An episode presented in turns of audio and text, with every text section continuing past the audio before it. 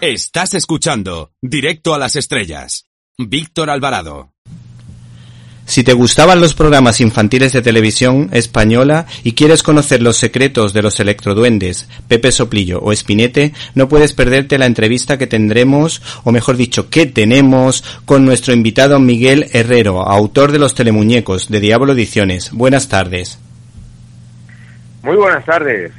Los más mayores del lugar seguro que se acuerdan de Don Procopio, del Topollillo y de las marionetas de Herta Frankel. ¿Qué nos puedes decir de la prehistoria, entre comillas, de las marionetas en televisión española? Bueno, las, marionetas de televisión española surgen ya muy a principios de, la televisión en nuestro país, es decir, que hablamos de los años 60, la televisión empieza en el 56, pues ya a principios de los 60 surgen algunos programas como Ventana Mágica, y fantasía, de los que lamentablemente no quedan imágenes de archivo en vídeo, pero sí en, fotos, y se convirtieron en unos, shows nocturnos muy llamativos. Hay que tener en cuenta que todo lo que se emitiera en televisión eh, resultaba atractivo, cualquier actuación musical, cualquier mago, pues más unas marionetas movidas por, por ventrílocos, como ese caso de Erta Frankel, que es uno de los personajes más representativos de la televisión de los años 60. Eh, y al igual que, ella, surgieron muchos otros ventrílocos poco a poco que hicieron mucho más atractiva la televisión infantil y no solo la televisión infantil, también la televisión de los adultos,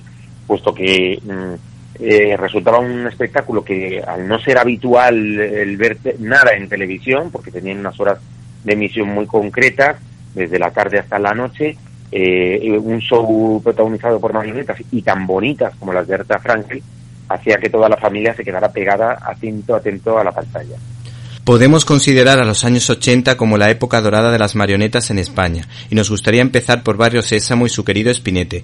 ¿Cómo surgió el Barrio Sésamo español y cómo Chelo Vivares se hizo con el personaje?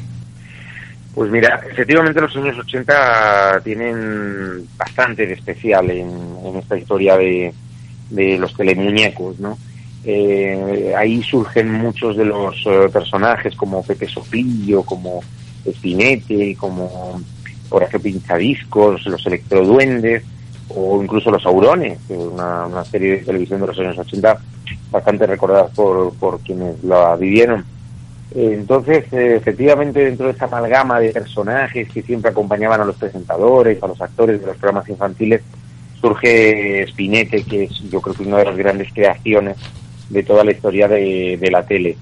A Chelo Vivares, que es una mujer a la que adoro y que, he tenido la oportunidad de entrevistar y que eh, con su trabajo nos alegró a millones de españoles de varias generaciones, porque como Spinete se repitió en diferentes décadas, eh, Barrio Sésamo en esa época es un clásico de la televisión, tan importante como el 1, 2, 3 y como, y como otros iconos de televisión española a Chelo le llega de una manera muy casual. Ella ya había puesto voz a algunos personajes, incluso algunos muñecos en La Cometa Blanca, eh, muñecos de los que apenas nadie recuerda, porque eran muy ocasionales, salían muy poquitas veces en televisión, pero que a finales de, mm, los años 70, cuando Barrio Sésamo llega a Televisión Española con la gallina caponata, esa, ese primer Barrio Sésamo no acaba de convencer del todo a los directivos de Televisión Española sí le gustó a los espectadores, pero no, no era el barrio Sésamo al nivel del de la televisión americana.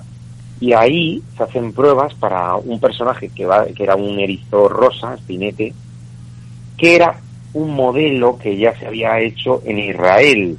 El Spinete original era para Israel, eh, que, iba vestido con unos pantaloncitos y tal, prácticamente igual al nuestro.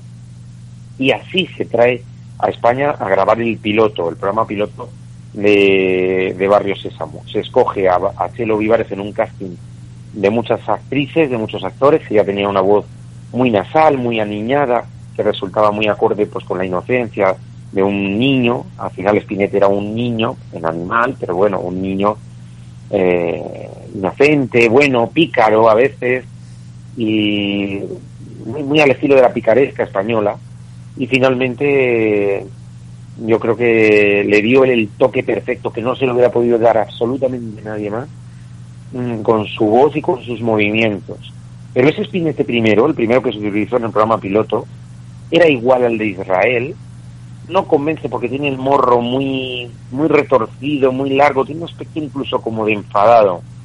Se volvió a hacer otro de muñecos que se vieron ya en los programas regulares. Pero, el, pero cuando se habla de que dónde están los, eh, dónde está el traje de espinete que se ha perdido y tal, es que no solo hubo un traje de espinete, hubo hasta cinco modelos diferentes del muñeco de espinete. Sin duda alguna un clásico de la televisión. Y si tuvo tanto éxito este programa, ¿por qué dejó de emitirse o por qué no se hicieron más programas de los que de los que estaban previstos? Pues mira, mm, realmente en la televisión de nuestro país, a excepción de informe semanal, eh, todo, todo, todo, todo, todo, todo, y seguramente del telediario también, todo ha acabado. Es decir, acabó el 1, 2, 3, la bola de cristal, acabó aplauso, acabó tocar. ¿Te está gustando este episodio? Hazte fan desde el botón apoyar del podcast de Nivos. Elige tu aportación y podrás escuchar este y el resto de sus episodios extra. Además, ayudarás a su productor a seguir creando contenido con la misma pasión y dedicación.